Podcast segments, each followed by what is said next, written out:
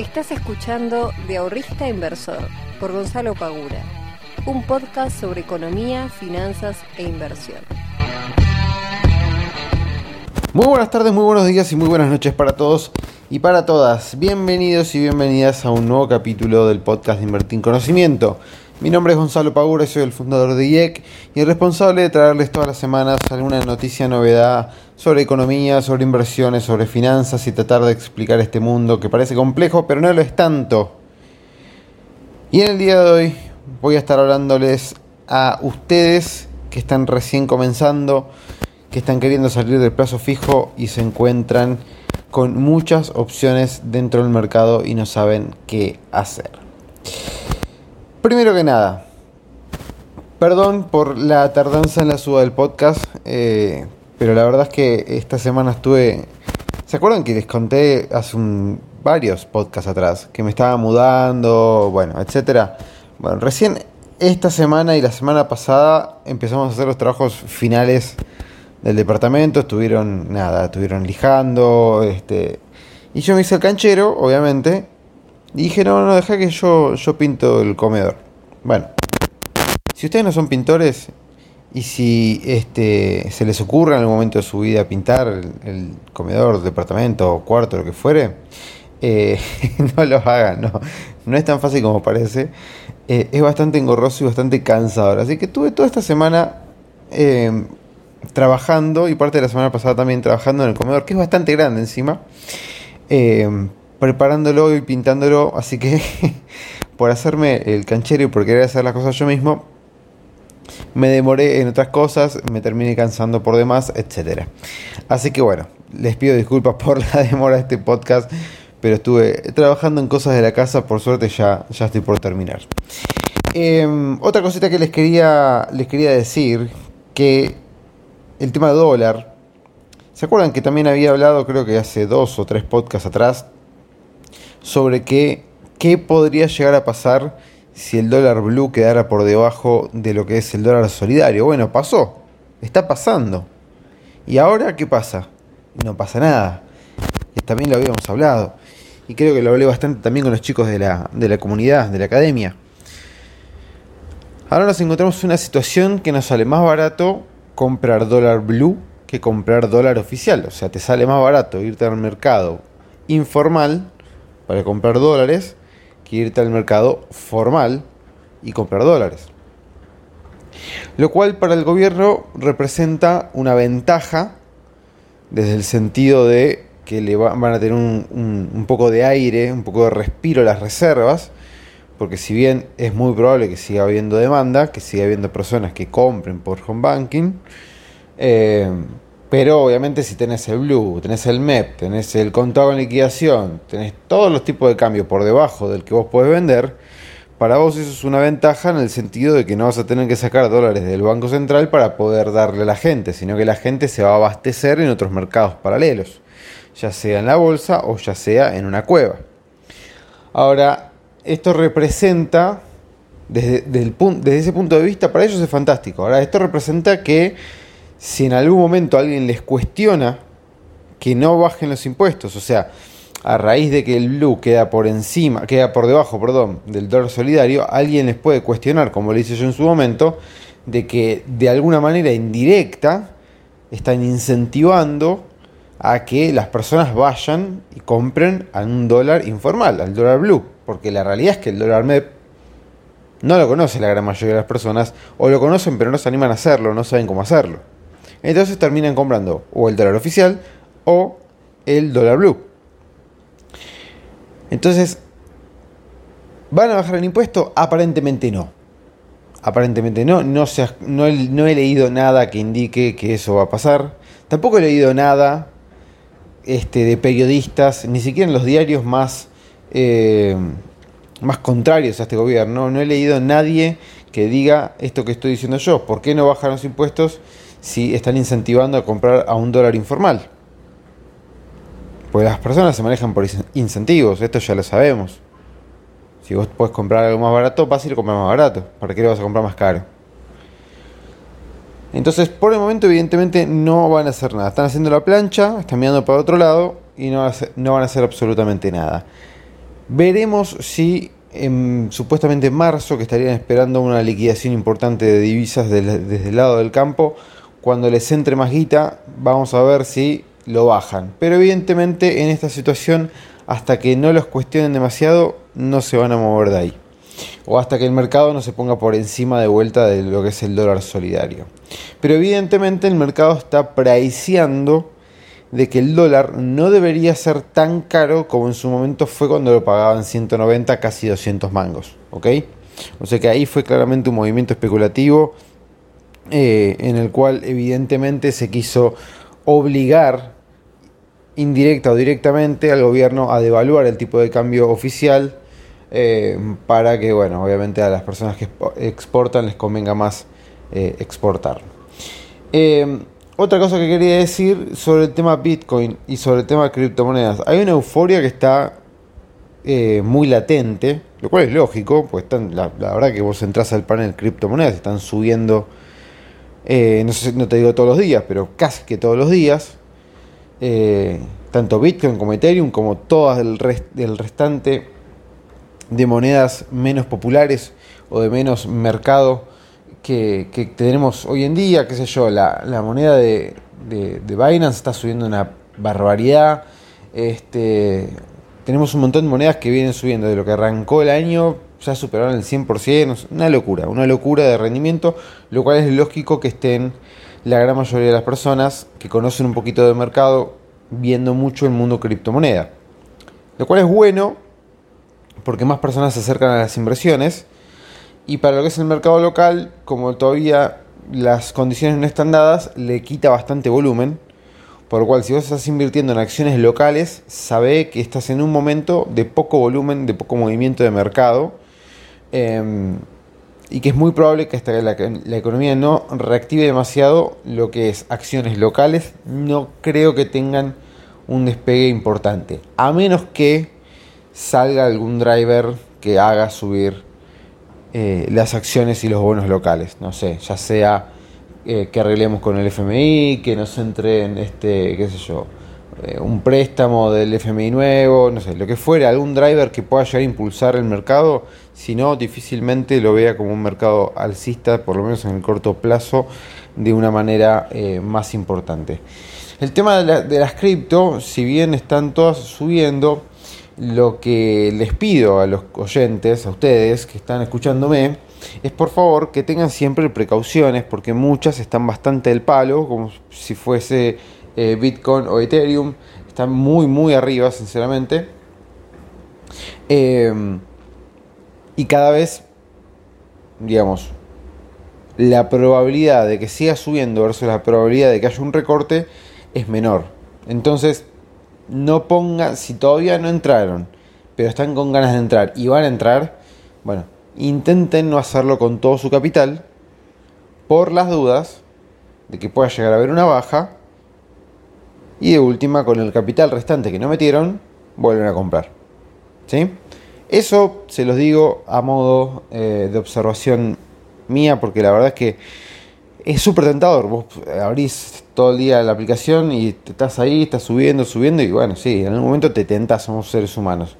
Todos queremos ganar plata, para eso estamos, ¿no? Pero eh, tratemos de siempre tomar decisiones lo más objetivas posibles, no seamos cebados y no sé, tenemos 100 mil pesos y metemos los 100 mil pesos ahora en Bitcoin, eh, esperando que suba un 100%. Así que bueno, eso desde el punto de vista de Bitcoin, de, criptomonedas, perdón, y desde el punto de vista del dólar. Ahora, vamos a pasar al tema de hoy, que es el avasallamiento que tenemos de opciones cuando llegamos al mercado. No sé si a ustedes les pasa, pero a mí generalmente cuando voy a un eh, restaurante, por ejemplo, abro la carta y vieron que hay restaurantes que tienen páginas y páginas de opciones, de comidas, de entradas. Tenés platos, no sé, 400 platos fríos, 400 platos calientes, 400 millones de bebidas. O sea, literalmente te da una carta que parece un libro. Que tenés, no sé, 20 páginas de opciones. Cada vez que yo voy a un lugar como eso, que tiene tanta cantidad de opciones, tanta variedad, tardo muchísimo en elegir. Porque realmente son tantas las posibilidades que no sé bien qué elegir. En cambio, cuando voy a uno que capaz tiene dos, tres páginas, bueno, ya las posibilidades son bastante más acotadas. Mis probabilidades de, equivocarme o acertar son también más bajas o más altas. Entonces, eh, me resulta mucho más fácil y conveniente cuando voy a un lugar con menos posibilidades que cuando voy a un lugar con más posibilidades. Uso esta analogía porque el mercado justamente lo que nos brinda es muchísimas posibilidades. Que cuando uno tiene cierta experiencia, cierto conocimiento, esas posibilidades, esa gran carta, ese gran menú que nos ofrece el mercado, es recontra agradecido. Y es muy aprovechado. Sin embargo, cuando recién estás comenzando, cuando no tenés experiencia, cuando no tenés conocimiento o muy poco, y cuando no tenés a quién preguntarle, esa gran cantidad de posibilidades es un problema. Es un problema porque no sabes cómo empezar, te da miedo equivocarte, porque obviamente estamos hablando de plata, vos tenés tus ahorros, qué sé yo, 10 mil, 20, 50, 100 mil, lo que sea. Tenés tus ahorros, querés empezar, venías de, compra de dólares o de, plazos fijos, te animaste, aprendiste un poquito, te capacitaste, viste algunos videos, hiciste algún curso, lo que fuere, vas al mercado, abrís tu cuenta comitente, estás en el mercado. ¿Qué pasa? Cuando llegas al mercado, te encontrás con toda esta posibilidad y te da miedo equivocarte, no te querés equivocar, pero no tenés a quién preguntarle, no tenés con quién asesorarte si la decisión que estás a punto de tomar es correcta o no. Generalmente el salto inicial del plazo fijo es el fondo común. Ahora, el fondo común, ¿por dónde lo hago? ¿Por el banco o por el broker? Bueno, yo ya les doy una mano en este sentido, háganlo por el broker. Si quieren invertir en fondos comunes de inversión, ábrense una cuenta en Bull Market Brokers, que es como el supermercado de fondos comunes de inversión. Tienen fondos no solamente que hace Bull Market, sino de un montón de otras este, sociedades gerentes. Así que ahí van a encontrar muchos, muchos, muchos fondos comunes de inversión. Ya les di, les di el tip número uno. Ahora, vamos a suponer que abren la cuenta Bull Market. Llegan a Bull Market, tienen 400 millones de fondos. Literal, no sé cuántos hay, pero son realmente un montón. Tienen un montón de fondos como una inversión. Entonces, no saben cuál elegir. Segundo tip que les tiro. Conózcanse qué tipo de inversor son. Si ustedes no quieren tomar grandes riesgos, todos los fondos comunes de inversión que sean de renta variable quedan automáticamente descartados. Tercer tip, ¿cuánto tiempo vas a dejar ese dinero invertido? Si van a dejar ese dinero invertido de acá a seis meses, traten de no meter plata en fondos comunes de inversión de largo plazo. Fondos comunes de inversión que sea solamente con bonos o solamente con acciones, no se metan ahí porque muy probablemente en los seis meses pueden tener una rentabilidad, como no. Busquen fondos que inviertan en activos de corto plazo. Que encima, si se fijan en la plataforma de Bull, Market, tienen en la parte de arriba un filtro en donde ustedes si quieren pueden poner en qué moneda quieren los fondos, en qué, eh, qué tipo de fondos quieren, de corto plazo, largo plazo, mediano plazo, de poco riesgo, mucho riesgo, mediano riesgo. Entonces, conózcanse, conozcan sus objetivos y la temporalidad que ustedes quieren estar invertidos dentro de ese fondo. Y ahí ya las opciones se van acotando bastante. Bien. Ahora, el cuarto tip, cuando ustedes ya hayan acotado por tiempo, por riesgo, este Sí, está bien, por riesgo, por tiempo, cuando ya tengan eso acotado, vayan a la página de la Cámara Argentina de Fondo Común de Inversión y de los fondos que les hayan quedado, ¿sí? entonces teníamos 500 fondos, les quedaron 20. De los fondos que le hayan quedado, fíjense las rentabilidades históricas que hayan tenido esos fondos en los últimos dos o tres años. Algunos fondos quizás sean nuevos y no tengan tanto historial, tengan quizás un año, dos, bien, y fíjense las rentabilidades que tuvieron. A ver qué fondos rindieron mejor. Y recuerden en qué contexto. Porque si ustedes buscan al día de hoy, tres años para atrás, van a entrar a lo que es el rendimiento de 2018, 2019, 2020, que fueron años. 2020 en realidad no fue un año tan malo en, lo que es, en lo que es este, rentabilidad de activos, pero 2018, 2019 sí. Entonces, si ustedes encuentran fondos que en 2018, 2019, a pesar del palazo que se comió la gran mayoría de los activos, tuvieron un buen rendimiento o un rendimiento positivo o un rendimiento no tan negativo, no los descarten automáticamente. Tengan en cuenta siempre el contexto en el cual ustedes están evaluando. Entonces, de todos esos fondos ya tienen los rendimientos. Ahora el último paso sería ver qué compone cada uno de esos fondos, que dentro de la página de la cámara eso se los dice, se los indica puede llegar a pasarles que quizás esté desactualizado. Ustedes agarran el nombre del fondo, lo buscan, lo ponen en Google, lo buscan y les va a salir directamente la página de la sociedad gerente que este, creó ese fondo donde les va a figurar el actualizado de la composición de la cartera del Fondo Común de Inversión. Entonces ustedes ya van a tener su nivel de riesgo, su temporalidad, la moneda en la cual ustedes van a invertir, descartaron un montón de fondos, se quedaron con, supongamos, 10 opciones, ya tienen los rendimientos históricos de esas 10 opciones de fondo común de inversión y ahora encima ya saben en qué están invirtiendo esos fondos. Listo, chicos y chicas. Ya está. Ahora les queda elegir. Supongamos que de, 500 pasamos a 10 y de 10 pasamos a. Nos quedamos con. No sé, 5. Ya está. Tienen 5 fondos común de inversión. ¿No te decidís por alguno? Compra los cinco. Y chau. ¿Qué tanto drama? ¿Qué tanta, este, tanta preocupación? ¿No te decidís en comprar un fondo en particular? ¿Te quedaron cinco o cinco opciones que te gustan? Comprale cinco. Si creo que puedes empezar a invertir de algunos de 100 pesos, otros de 1000 pesos. Así que si tenés 5000 pesos ya puedes entrar en los 5. Si tenés este 50 mil pesos, con más razón. 10 mil pesos para cada uno. O no sé, hay alguno que rindió más que otro. Bueno, armate una ponderación de esos 5, invertí en los 5, pero ponderalos de manera diferente. No sé, tenés 50 lucas para invertir, querés invertir en los 5 fondos.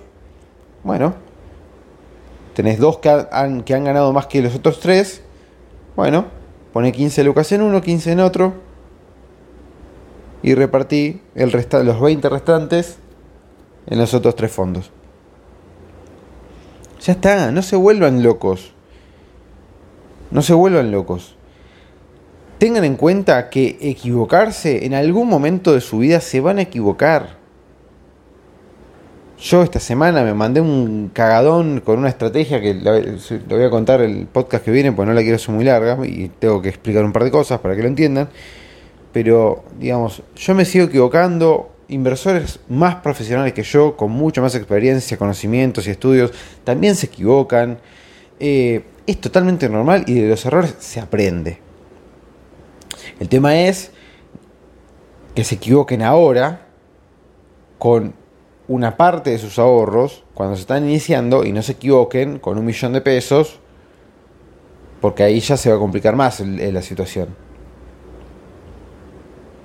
Mismo, pueden hacer el mismo análisis con las acciones, pueden hacer el mismo análisis con los bonos, pueden hacer el mismo... Todo esto que acabo de explicar lo pueden utilizar para cualquier activo financiero. Acciones tenemos muchas, CDRs tenemos muchos, bonos tenemos muchos. Tienen que empezar a hacer un análisis de medición de riesgos versus retornos, medición de temporalidad, medición de los ratios de cada uno de esos activos. Esto no corre para los fondos comunes, pero sí obviamente para las empresas. Y empezar a descartar. El mercado te da numerosas posibilidades. Bueno, no podés abarcar todas. Fantástico. Empieza a descartar. Y si hay alguna que dejaste afuera y subió un montón y te la perdiste, bueno, mala suerte, che. ¿Qué se le va a hacer? No se puede estar en todo. Y no, es muy poco probable que en todo lo que vos compres sea lo que más vaya a rendir en el año. Con que tengas un rendimiento real a fin de año positivo,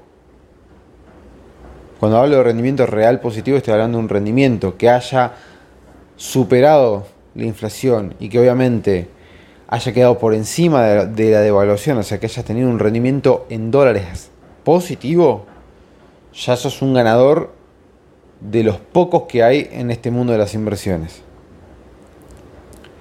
Y si encima estás con un rendimiento de más del 10-15% en el año, ya sos un gran ganador. Yo entiendo que capaz los más jóvenes que están viendo el Bitcoin que sube un 7, un 8%, un 10% en un día, me dicen, che, este pibe me habla de 10%, 15% en el año, me está hablando de nada, me está hablando de chirolas. Bueno, gente, sepan que lo que está rindiendo las criptomonedas hoy en día no es la media, la normalidad del mundo de las inversiones, de los activos financieros este, que nosotros conocemos como las acciones, los bonos, etcétera. Miren el rendimiento del Standard Poor's 500 en los últimos 20 años y estamos hablando de lo que acabo de decir. ¿Se puede ir a buscar más rendimiento? Se puede. Pero de la misma manera que te sube un 30% una cripto, te lo puede caer tranquilamente al otro día. Chicos y chicas, como siempre es un placer estar con ustedes. De vuelta, disculpas por la demora. Ya la semana que viene voy a estar con todas, todas las pilas metido en esto. Les mando un fuerte abrazo, que tengan un lindo fin de semana. Chao.